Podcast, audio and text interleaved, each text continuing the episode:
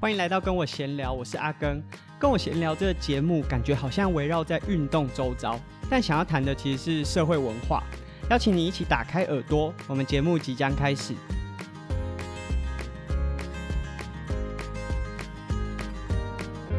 在前一集的节目当中，我们讲到的是基层教练和比较高等的教练，可能在执教的过程当中会面临到什么样的挑战或者是压力。啊，不过我们在上一集一直忘了讲到一点很重要的，就是基层教练其实很大的时候都是需要从零开始把选手带到有一定的基础。那我个人觉得这是一个非常困难的事情，对高等的教练或者是学校老师来说，当你看到一个选手大概都已经有一个雏形或是轮廓在了，他当然还有很多发展的空间，需要靠教练去提点。可是大概都已经有那个样子了。可对基层的教练，你看到一个选手，例如说，哦，我们在选运动员的时候，一定都会先从身材开始看起。你即便看到他很高大，可是不管是在那个年龄，你没有办法预测他可能过了二十年之后会不会还是一样是这样子的身材比例，或者是说，即便你看到一个身材条件很好的选手，你也不确定他到底有没有这个天分在。那很多时候，你面对到这么多的选手，要用不一样的手段去指导这些选手，那这个是基层教练在指导过程中面临到非常大的一个挑战。那不是只有在运动场上，我们看台湾的教育，可能有国小、国中、高中，然后高等的大学、大专院校。我们有的时候都会觉得说，大专院校的教授一定是比较专业。就像我们看到访问，如果他是写啊某个国立大学教授，我们都会觉得啊，他讲的就是。呃，可以当做参考，可是我们会觉得带国小的老师可能就没有那么专业，这个是很多人会有一个刻板印象。但是对基层的这些可能国小、国中的老师，他面临到这些学生的时候，可能都是他们完全没有背景，没完全没有先辈的知识，再加上在那个年龄层啊，我们若以可能老师是三十岁，要面对一个十几岁的学生，在沟通上。光是沟通就有很大的挑战性了。那这是我觉得大家可以去思考的。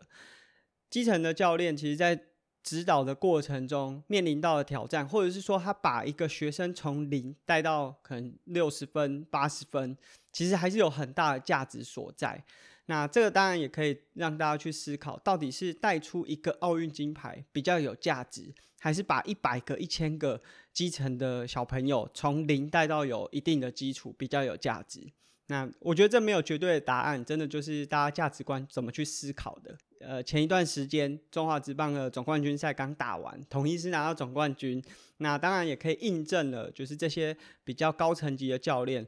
背后所担负到非常多的责任，那尤其是打输球的中信兄弟嘛，他们从一比三打到最后没有办法拿下总冠军，当然也备受质疑。这个当然就是有很多可以讨论的空间，也是职业运动之所以能够让很多球迷呃去关注的一个原因，就是因为它有很多可以论战的空间。那但是我自己觉得，在看这个七战，过去我们可能在看棒球，例如说国小的时候在看棒球，可能都有特定支持。某一支球队，可是开始打甲组棒球之后，其实已经没有特别支持某一个球队啦。第一个是我们在打甲组棒球的时候，看球开始变得是比较看细节，例如说选手怎么站位，他面临到什么样的局面的时候，配球是怎么做决定的，我们比较会看这个。那另外一个原因就是。现在职棒，不管你说是四队，还是明年加入魏全龙之后的五队，他们的球团工作人员也好，或者是球场上的球员，很多以前就是跟我们一起打球的，所以当看到他们上场打球的时候，也会希望说啊，他们有好的表现，所以就比较不会有特特别支持某一支球队。但看完七战最大的心得就是，统一有一个在台湾最。广泛，然后最普及的超商，结果他拿到总冠军之后打折的之后康世美，这听起来好像不符合比例原则，感觉好像少了点什么。啊，我有个朋友在 Facebook 上面就很好笑，他就说，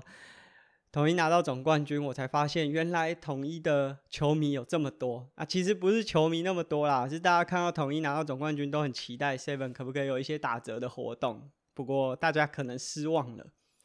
那我们在 EP 十的时候啊，有说到呃俄罗斯的奥运代表队，他们用了一些方式，让选手从现役要走到退役的时候，有一个比较循序渐进。呃，不是渐进，是慢慢往下，然后回归到正常的人生。那我们觉得这是一个很值得大家可以去思考，若未来不管是转职还是要呃退休，都可以利用这样子的方式，让自己不管是生理上还是心理上有所调试。但是我们那集也讲到，俄罗斯的国家代表队，尤其是奥运代表队，其实有很多的问题。那今天我们就要讲他们到底 有什么问题。我们要借由一部。Netflix 上面的呃纪录片来讲这个故事，它的片名叫做《伊卡洛斯》，是二零一七年上映的一部电影。那这个导演啊，Brian，他是自行车的业余选手，他参加过很多业余的赛事，因为他很喜欢阿姆斯壮，就是拿过七次环法冠军的阿姆斯壮。但是当阿姆斯壮退休之后，因为禁药的风波，最后他也公开坦承他用药，那最后这个七次的环法冠军当然也就被拔除了。不过蛮特别的一点就是，这七次的冠军取消之后，过去如果有因为这样子的呃原因取消冠军啊，都会递补后面的选手上来，成为递补上来的冠军。不过在那七次是没有递补的，因为那真的是一个自行车的黑暗年代啊！就是除了阿姆斯壮之外，他是冠军嘛，后面的可能二三四名很多早就都已经被查到有禁药的使用。所以这就是 Brian 这个导演 Brian 他想挑战的，就是阿姆斯壮坦承之前，他其实没有被验出真正的被验出使用禁药。那其他同期的选手其实有很多早就被验出来了，所以大家都会觉得说阿姆斯壮被验出禁药，其实某种程度也是政治因素啦。Brian 这个导演就是想借由自己实际使用禁药。到底对整个药检系统是能够有什么样的挑战，或者是说用药之后对运动表现有什么样的提升？如果要用药，其实就是需要有比较规律，而且比较有系统的进行。因为大家想象中的禁药可能是啊，骨科碱啊、安非他命，这可能是毒品类的，就在我们一般生活中就知道是不能使用的。但运动禁药是一个比较独特的区块，它就是专属运动员。呃，一般人有可能在日常生活中都有使用到，但当然有些是处方药，那例如说类固醇，有些东西是呃需要登记，或者是有医生处方，你才有办法取得的药物。那这些药物之所以会被列成运动禁药，其实很大原因是这些禁药都会影响身体的健康，无论是类固醇，当然可能大家也知道说它可能有什么副作用，或者是。呃，以耐力运动比较常听到的就是 EPO，它是一种会让你的血管里面红血球的比例增加，但因为这会让你的呃血液变得比较浓稠，所以心血管部分也会备受挑战。那所以如果想要用药的话，就需要有一个比较科学而且有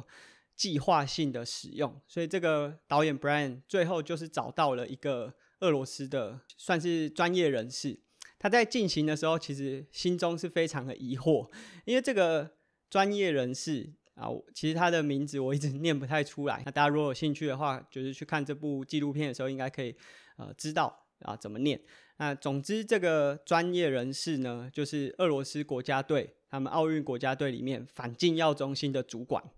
所以他就很好奇，这个导演 Brian 就想说，为什么一个反禁药中心的主管会愿意帮他用药，而且可以取得这么多的资源，所以这个是在剧情中后半段有一些改变。前半段当然就是 Brian 在实际使用这些药品，可能心理上或者是他成绩上面的一些改变，或者是他们怎么操作。但到中后半段呢、剧情就跟他原本整个脚本预设的不一样，因为俄罗斯被发现大规模的运动员使用了禁药。那这这因为是纪录片嘛，所以其实是真实的。在我们的生活当中发发生的这个反禁药中心的主管也被起底，然后被认为是关键人物，所以后来呢，Brian 就协助了这个呃反禁药中心的主管，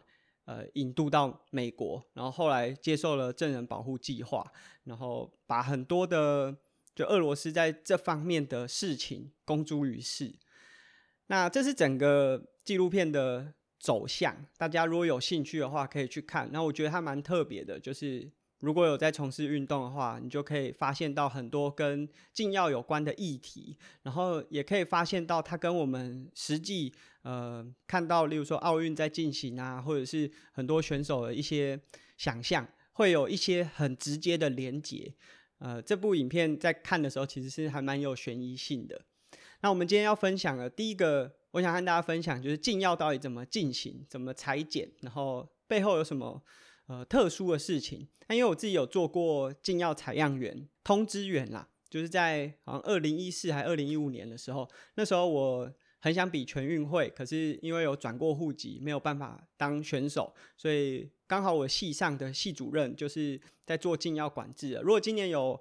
呃东京奥运的话，他也是东京奥运的禁药组的成员。那那时候我就是有上了一些讲习啊，或者是课程，那学会了怎么去。做禁药相关的工作，那那时候我的工作就是要去通知选手进行采样。那禁药的裁剪啊，有分成赛内和赛外，比较常见的都是赛内，因为这个成本比较低，因为所有选手会聚集在赛场当中嘛，所以你很容易就可以找到选手。那赛内的裁剪，呃，以我们那时候在全运会，我负责，因为他们知道我有自行车的专长，所以后来自行车所有赛事都是我有去跑。那我们会在开赛当天，很早一进到办公室就拿到我们今天要裁剪哪些选手。他不会写名字，他会直接用名次，因为这是抽检的。例如说，他会要求今天越野赛的第三名和第八名。那很多选手都会蛮生气的，就是尤其是他拿到第三名或者第八名还要抽检，就是会很不情愿啦。但是这其实是呃一个流程，就是我们不会只采冠军，有的时候会抽到冠军，但。大部分的时候还会再多采一个其他的选手，那这其实都是抽签的。我们知道说啊，我们要裁剪第三名和第八名，所以我们就会到现场去看这个比赛，然后会从头看到尾。很重要的是，我们要去了解这比赛的进行，然后也要去观察过程当中有没有发生一些奇怪的事情，这些都要被记录或者是通报上去。当选手进到终点，确定呃。名次之后，我们就会到选手面前出示我们自己的证件，告知告知他，他接下来要进行呃药检的采样。其实药检其实有分成尿液检验和血液检验，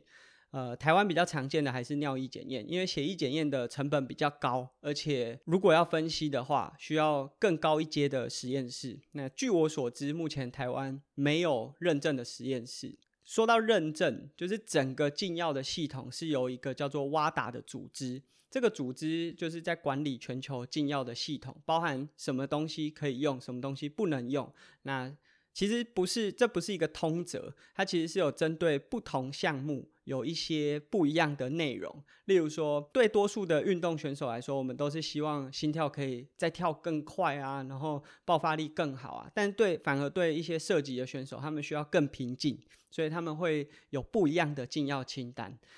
在赛内呢，我们通知到选手之后，我们就要一直跟着选手，因为选手可能比完会需要换衣服，会需要盥洗，但这时候我们都要跟着，就是观察他有没有一些异样，因为过去就是会有在这个通知到实际裁剪的过程中，可能他有服用了其他的遮蔽剂，就是让禁药会验不出来，或者是他会用一些手段。实际进到裁剪的空间，我们以尿检来说。就会分成男生和女生，那男生的运动员就会有男生的呃裁剪人员跟着他，要看着他当面尿出来。因为这个在我记得是网球选手阿格西的自传里面也有写到，就是他为了逃避这个药检的过程，他把呃在胯下装了一个有点类似呃尿袋的东西，他就把新鲜干净的尿液挤到那个。呃，检测瓶当中去逃避他的药检，那因为这个原因，所以后来选手都是要，例如说裤子要脱到膝盖以下，然后要当面对着裁剪人员去检验。所以其实这是选手都，如果一些比较顶尖的选手都会遇过的一些事情。那这是在赛内检测，就是我们会在。比赛前就知道说我们要采哪个项目第几名的选手，大家可能会好奇说，哎，可可是选手有的时候会有伤害，就例如说受伤了，有在用药，或者是有一些状况，例如说有些选手是有气喘的，那他如果用药要怎么办？如果你有使用药物，第一个当然是尽量去避免使用到禁用物质嘛。那但是例如说气喘，它里面有一些成分就是一定跟禁药有关，那你可以去申请一个叫运动治疗豁免，你就可以使用这个药物，但是需要有医生的证明，而且包含一些相关的手续文件。但是这个其实也衍生一些问题，例如说美国就被发现有大规模的选手都。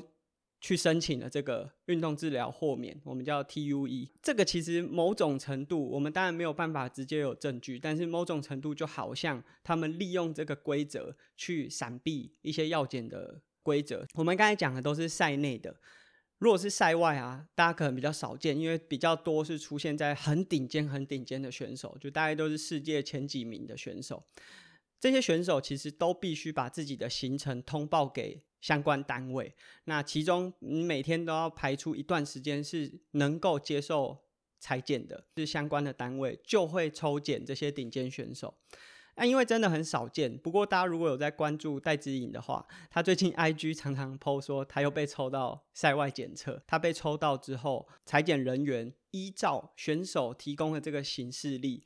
来到选手。呃，通报的地点，那万一你都通报一些假的资讯的话，可能就会被变成是列管的人员，他不会直接说你有用药，但是你就会被关注。那这些其实都是，呃，其实当运动员本身要去知道这些事情，所以我们在当呃教练的所有的教练讲习里面，药检这个都被放成是非常重要、比重很高的一个必修课。那裁剪其实它非常的严谨，就是不是例如说尿尿，它不是随便就尿在一个瓶子，它其实包含外人是不能碰到选手使用的，不管是采集器还是容器，这些东西都是选手要自己去碰触到的，因为它可能衍生其他的问题。那我觉得这第一个是。在裁剪的时候，这有很多小细节。很重要的是，如果是从事教练工作的话，要让自己的选手知道。第一个是权益不会受损，第二个是万一，例如说我们出国比赛的话，可能某些国家想要在从中作梗的时候，你可以保护自己。所以这看起来都是一些很琐碎的事情，可是当教练很多时候都要知道这些过程到底该怎么进行，怎么保护自己选手的权益。以尿检来说，会有两个瓶子。A 瓶和 B 瓶，A 瓶就是主要会拿来裁剪的，B 瓶就是呃有点像是备份的样本。万一 A 瓶有被检测出来，你可以拿出 B 瓶来做复检。那这个瓶子其实是非常精密的，你锁上去之后就需要特殊的仪器才能打开。B 瓶的话会被冷冻起来，会被保存起来，基本上是防弹规格的等级。如果大家有看伊卡洛斯这部纪录片的话，它在里面也有做一些简单的介绍。那总之，这个是禁药的裁剪。那在这整部纪录片当中，就是讲了非常多，这都是真实的事件。那因为这个俄罗斯被爆出大规模的运动员使用禁药的这个丑闻之后，当然也影响了他在整个运动体坛的一些声望和表现。那因为俄罗斯算是一个比较独裁的国家啦，所以就直接到了政府层级。我们当然从这个电影里面可以感受到，他们的体育跟政治是完全有相关的。所以过去大家会说体育归体育，政治归政治，其实真的不是这么一回事，是两者都互相牵连。在生活当中，没有一件事情是完全可以跟政治切割的。台湾到底有没有类似这样子的禁药的案例呢？台湾当然没有这么大规模，而且大部分的选手也都还蛮洁身自爱的。可是，台湾在举重这个项目，就在前阵子有连续几次被查出有选手使用禁药。其实这种比较不是个案的，我们指的个案，例如说张泰山在打国际赛的时候，也有被测出有使用禁药。那当然后来可能是因为他当时有生育计划，然后没有发现这个是禁用物质。那这种算是个案，可是以举重选手。台湾的举重选手被查出来是算是比较大规模的，就是有连续不同的选手，但同项目，这个很可能就会在国际的体坛，就以举重这个项目里面被画上标签。所以这个对台湾运动员来说就会是一个很大的冲击。可能其他选手没有用药，但是因为某个项目或者是比较大规模的被查出来，所以所有的成绩纯度都会被画上问号。我觉得这个整个节目啊，可以让大家去思考，就是我们过去在看运动的时候，就是永远都会有人讲说，体育归体育，政治归政治。可是，在这部电影里面，可以让大家感受出来，政治跟运动是完全的连结。那过去其实我自己也常常被很多长辈去讲说啊，你不要靠近政治，这都很危险。确实，在过去的这个时代当中啊，真的有蛮多人是因为接触到政治，结果受到伤害啊，不管是名誉上的，还是真的有直接的伤害。这些长辈可能过去看的这些样貌或者是过程，他会认为说啊，我讲这个都是为你好。但如今的社会，并不是说你要真的很直接的去参与政治，但你至少要去了解这背后可能某种程度都是跟政治有关的。那我们从这个电影里面、这个纪录片里面看到的是，俄罗斯政府在这样子操弄整个国家体系的运动员。那当然我们会觉得说啊，这个可能离我们很远。第一个，台湾的国力。也可能还没有办法这么大规模去控制运动员，可是这第一个首先就是已经跟政治有关，就台湾的能力上面还没有办法这么大规模的控管运动员。那第二个就是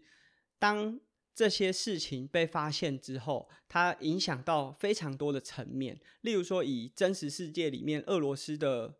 因为这次禁药事件。包含他们有很多的选手金牌被拔除，甚至他们在里约奥运的时候，差点整个俄罗斯国家队没有办法参与里约奥运。那当然，这个其实也是政治因素，就是考量到很多原因，他们最后还是有实际参与到奥运。可是，包含世锦赛啊，或者很多赛事都禁止俄罗斯的国家队参与，包含田径的世锦赛或者是各大赛会。那这个。我们从运动场上可能感觉就只是某些运动员没有参加，没有办法参加比赛，但是他背后可能是一整个体系都会瞬间失灵。那包含俄罗斯如果有举办大型的运动赛会，也会因为这样子的事件受到冲击。所以我们可以去思考，假设这件事情。我们不要说整个国家队，我们以举重为例，万一举重选手因为这样子的事件，造成国际在体育竞赛项目受到严重的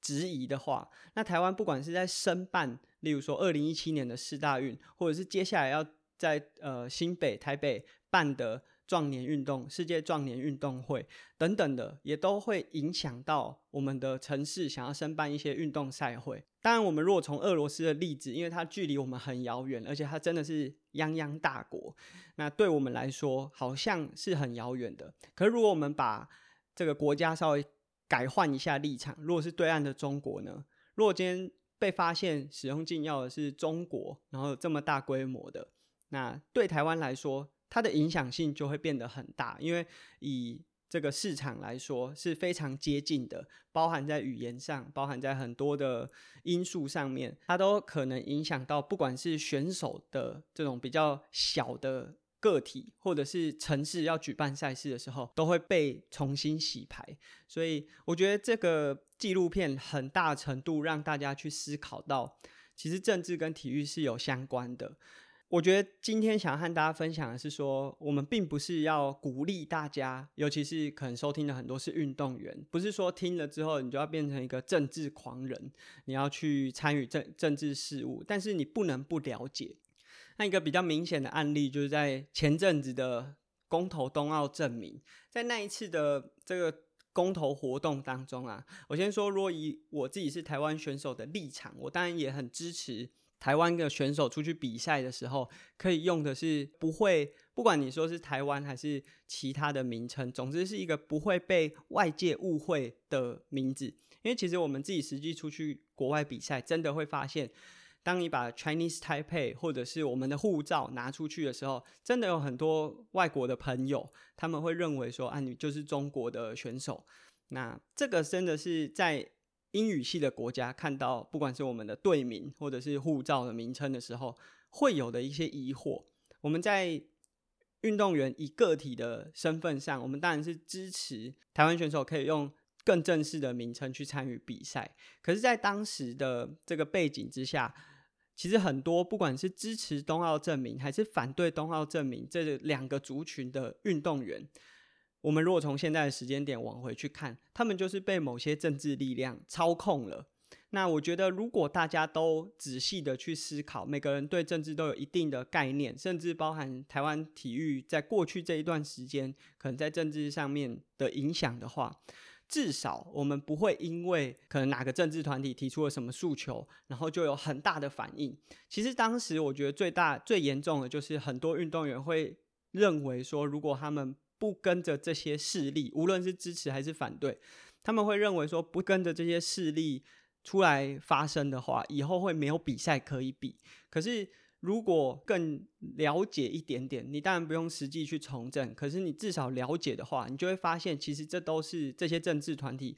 讲出来的话术。那在今天的前半段呢，我们借由伊卡洛斯这部纪录片，和大家分享在禁药这个系统里面，无论是裁剪的方式啊，选手可以怎么注意，尤其是可能有些听众是运动员，未来。也许会成为很顶尖的选手，有些东西是需要提前去了解的。我觉得这很多学校是没有教，还蛮恐怖的。就是假设你拿了很好的成绩，最后栽在一个你并不是恶意，但是被查出来的话，这个都很可惜。那另外一部分，我们也借由《伊卡洛斯》这部电影呢，去思考到，其实体育跟政治是有绝对的连结。那在这个过程当中，并不是鼓励大家一定要去参与政治或是出来选，但是你借由了解政治，可以更保护自己。那我其实我觉得，台湾的运动员在这个政治里面呢、有两个角色。第一个常常会是政治人物选举四年一次被拿出来当做吉祥物的角色。那这些政治人物会。